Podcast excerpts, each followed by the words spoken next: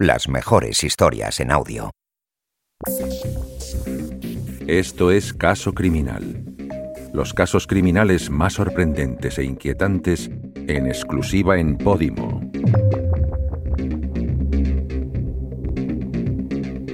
Estás escuchando El caso de los virginianos. Todos los datos recogidos en este podcast han sido publicados por medios de comunicación y en sentencias judiciales. Episodio 4. Más allá de la muerte. A lo largo de la historia, han sido decenas las personas que han asegurado ver a la Virgen. Amparo Cuevas es una de ellas. Ocurrió en 1981 en un pequeño pueblo de Madrid. Desde entonces, miles de seguidores peregrinan todos los meses hasta el lugar. Allí las aguas curativas, los milagros y las profecías han acompañado a una vidente que apenas sabía leer y escribir. En los alrededores, la imagen de la Virgen ilustra calendarios, bolígrafos o figuras de cera en los mercadillos. Es el negocio de la fe. La Iglesia nunca ha reconocido estos hechos sobrenaturales, pero sí los ha permitido hasta donde ha autorizado la ley. Estafas, maltratos o detenciones ilegales son entre otras las querellas a las que ha tenido que hacer frente Amparo Cuevas y su círculo más cercano. Los milagros en este caso no entienden de justicia. Sus fieles adeptos son conocidos como los virginianos capaces de donar todo su patrimonio a cambio de un lugar en el cielo. Cuarenta años más tarde, y tras su muerte, Amparo Cuevas deja un entramado de fundaciones con un patrimonio que supera, según muchos, los 300 millones de euros. Los sucesos que se narran en el siguiente capítulo son conocidos como el milagro de El Escorial. Amparo Cuevas y Miguel Martínez lograron solucionar todos los problemas con la Iglesia. Las supuestas donaciones al clero para las obras de la Catedral de la Almudena funcionaron. A partir de entonces, Amparo decidió desaparecer del orden público. Los rumores sobre una posible enfermedad fueron en aumento. Los problemas de salud que arrastraba desde el nacimiento de su primer hijo y por los que llegó a acudir a Lourdes se fueron agravando poco a poco. Vómitos, mareos, hemorragias y problemas del corazón seguían persistiendo. Son sus hijos y sus nietos los que ahora iban a disfrutar de toda la herencia y el patrimonio que Amparo les dejaba. Acuden de incógnito a las reuniones de Prado Nuevo. Todo debía seguir igual mientras Amparo pasaba aislada los últimos años en su chalet de El Escorial. Hasta 2012. El 17 de agosto la líder falleció tras una larga enfermedad. Su lugar de entierro no iba a estar exento de polémica. Tras una vida de luces y sombras, Amparo Cuevas había muerto, pero su memoria siguió dividiendo a los habitantes de Prado Nuevo muchos pensaban que la asistenta era la elegida por Dios, una santa a la que venerar. Otros pensaban que los últimos 30 años fueron un engaño para enriquecerse de los más necesitados. Más de un millar de seguidores acudieron a darle el último adiós a la supuesta vidente. La entrada estaba prohibida para toda persona externa a la obra, incluida la prensa. Mientras los nietos portaban el féretro de su abuela, fuera el presidente de la Asociación de Víctimas esperaba que la muerte de Amparo pusiera punto y final a la organización. La recién estrenada capilla de Prado Nuevo fue el lugar elegido para el entierro. Una construcción católica que contaba con el beneplácito de la Iglesia. La familia de Amparo ultimó los trámites para poder darle sepultura en la finca. Aquello era una propiedad privada, un espacio medioambiental protegido. Muchos lo consideraban ilegal a ojos de la justicia. Entretanto, el sonido de las campanas durante el entierro era lo único que rompió el silencio de la multitud. Amparo ya no estaba, pero ahora quedaban pendientes las denuncias de estafas y maltratos presentadas contra su obra. Años antes, el presidente de la Asociación de Víctimas logró sentarla en el banquillo. Fue en 2008 y junto a ella se personaron un total de 10 colaboradores. La querella presentada por el presidente de las víctimas fue admitida a trámite. En ella se denunció el aprovechamiento de la vulnerabilidad de las personas. Las donaciones volvieron a estar en el punto de mira. La obra de Amparo Cuevas siguió recibiendo ingentes cantidades de bienes de manera altruista. A través de un entramado de asociaciones, éstas se canalizaban para un uso particular, ajeno para el que fueron donadas. El juez no apreció indicios de delito y sobreselló el caso. Amparo y sus colaboradores ganaban la querella. A ojos de la justicia, las donaciones sucedían sin coacción. No fue la única denuncia la que tuvo que hacer frente a Amparo Cuevas antes de su muerte. La vidente y otras seis personas, entre ellas tres sacerdotes, fueron denunciadas por estafa y maltrato físico y psicológico a 15 menores de edad. Estaban viviendo en una de las casas financiadas por la obra. La querella la presentó de nuevo la Asociación de Víctimas. Su presidente se dirigió al Ministerio Fiscal con una información la de dos hermanos menores de edad de 12 y 16 años, que vivían en comunidad con la organización. La menor sostuvo que su hermano no pudo asistir al colegio por la paliza recibida por un cura. Además, denunciaban ante los servicios sociales el constante maltrato por parte de sus padres, ambos virginianos y seguidores de la obra de Amparo Cuevas. En esta ocasión no corrieron la misma suerte. El defensor del menor de la Comunidad de Madrid se personó y estudió la situación de los menores. Se inició la apertura de un expediente y se consideró la situación de los niños como inadecuada dentro de la obra. Además, también se denunció la utilización de estos en presuntos fenómenos sobrenaturales. Tras las presuntas estafas y la utilización de los menores, quedaba otro frente abierto, los trabajadores. Los servicios de inspección de trabajo de Madrid detectaron un fraude a la seguridad social. Afectaba a las trabajadoras de las residencias que se gestionaban a través de las fundaciones. Los servicios de inspección iniciaron entonces una investigación de oficio. La obra y las fundaciones de la Virgen de los Dolores se tambaleaban. El que fuera jefe de amparo, Miguel Martínez, se sentaba de nuevo en los banquillos para responder ante el juez. Lo hacía como presidente y máximo responsable de la fundación. ¿La razón?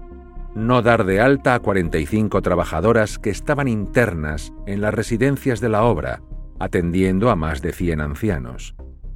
Mujeres vestidas con el hábito, pero no reconocidas como monjas por el Vaticano. Es tal la fidelidad a la obra de Amparo Cuevas que estas mujeres deciden no cotizar. Trabajan como voluntarias. Si en el futuro decidieran abandonar la obra, no tendrían derecho a ninguna prestación. El juzgado de lo social número uno de Soria acabó condenando a la fundación. Debían dar de alta en la seguridad social a las mujeres que prestaban sus servicios como trabajadoras. Además, le impuso una multa de 300.000 euros. La Asociación de Víctimas, esta vez sí, ganaba su batalla. Atrás quedaban los relajados inicios del movimiento a principios de los 80, tras la supuesta aparición de la Virgen. Asociación de Víctimas, denuncias por malos tratos, estafas a la seguridad social, Amparo Cuevas tuvo que batallar en los banquillos los últimos años de su vida. Ahora, tras su muerte, quedaban otros litigios. La legalidad de la capilla instalada en Prado Nuevo y que le dio sepultura. se construyó en 2012. Amparo dijo recibir la orden de la propia Virgen.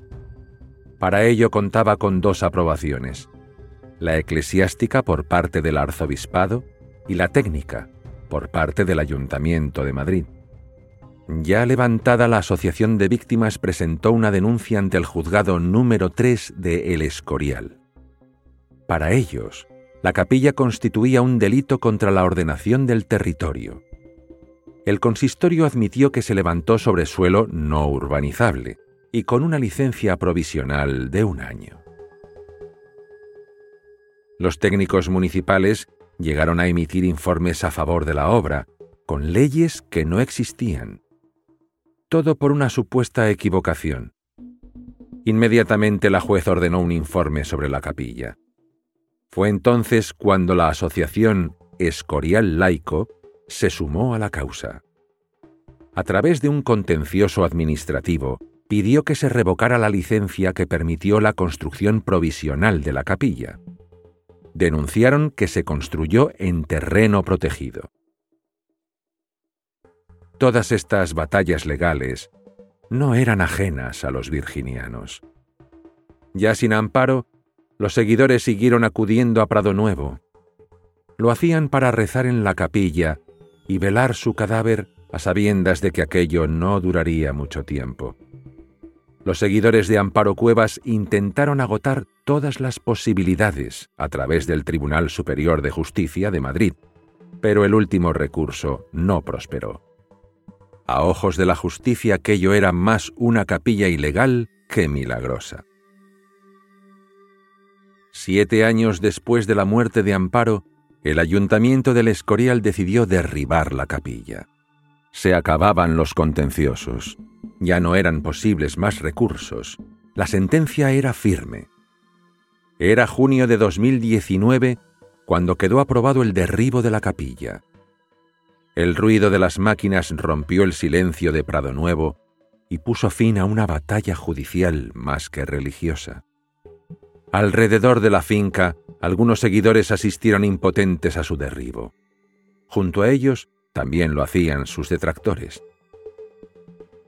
Con la capilla derribada, la atención pasó al féretro de Amparo. Su cuerpo fue enterrado en el mismo suelo sobre el que se erigió la capilla. Ambos no cumplían con la legalidad. El mismo día que la capilla era derribada, el féretro tuvo que ser trasladado unos metros para evitar daños. Nadie sabe por cuánto tiempo seguirá en el lugar, pero la finca de Prado Nuevo no era un lugar autorizado. La situación debe ser regulada. La justicia tiene claro que el cuerpo de Luz Amparo Cuevas debe ser desenterrado del complejo y sepultado legalmente en un cementerio. Amparo tuvo su residencia a pocos kilómetros de Prado Nuevo, en uno de los chalets que tiene a su nombre la fundación. Según sus allegados, vivió en comunidad, como los primeros cristianos y como los fieles seguidores de su obra. Lo hizo rodeada de sus hijos y sus nietos. Eran ellos los herederos del millonario patrimonio que dejaba la vidente tras su muerte. Dejaba a su familia unida, la misma que se reunió para despedirla en Prado Nuevo. Pero fuera del movimiento, Amparo Cuevas dejó decenas de familias rotas. Familias que no podían ni ver ni abrazar a sus familiares tras integrarse por completo en Prado Nuevo. Personas que entregaron todo su patrimonio para vivir una vida dentro de la obra, apartados de la sociedad, sin contacto con el exterior. Para formar parte de ella, solo había una condición, desprenderse de todos los bienes. De lo contrario, la propia organización entiende que realmente no quieres formar parte de ella. Era una condición que supuestamente puso la Virgen y sospechosamente para el beneficio económico de la organización.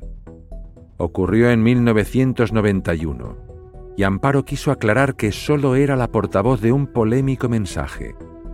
Renunciad a vuestros rangos y a vuestra hacienda, que el corazón lo tenéis aquí. La Virgen estaba pidiendo entregar todos los bienes, Algunos incluso sumaban su sueldo o su pensión.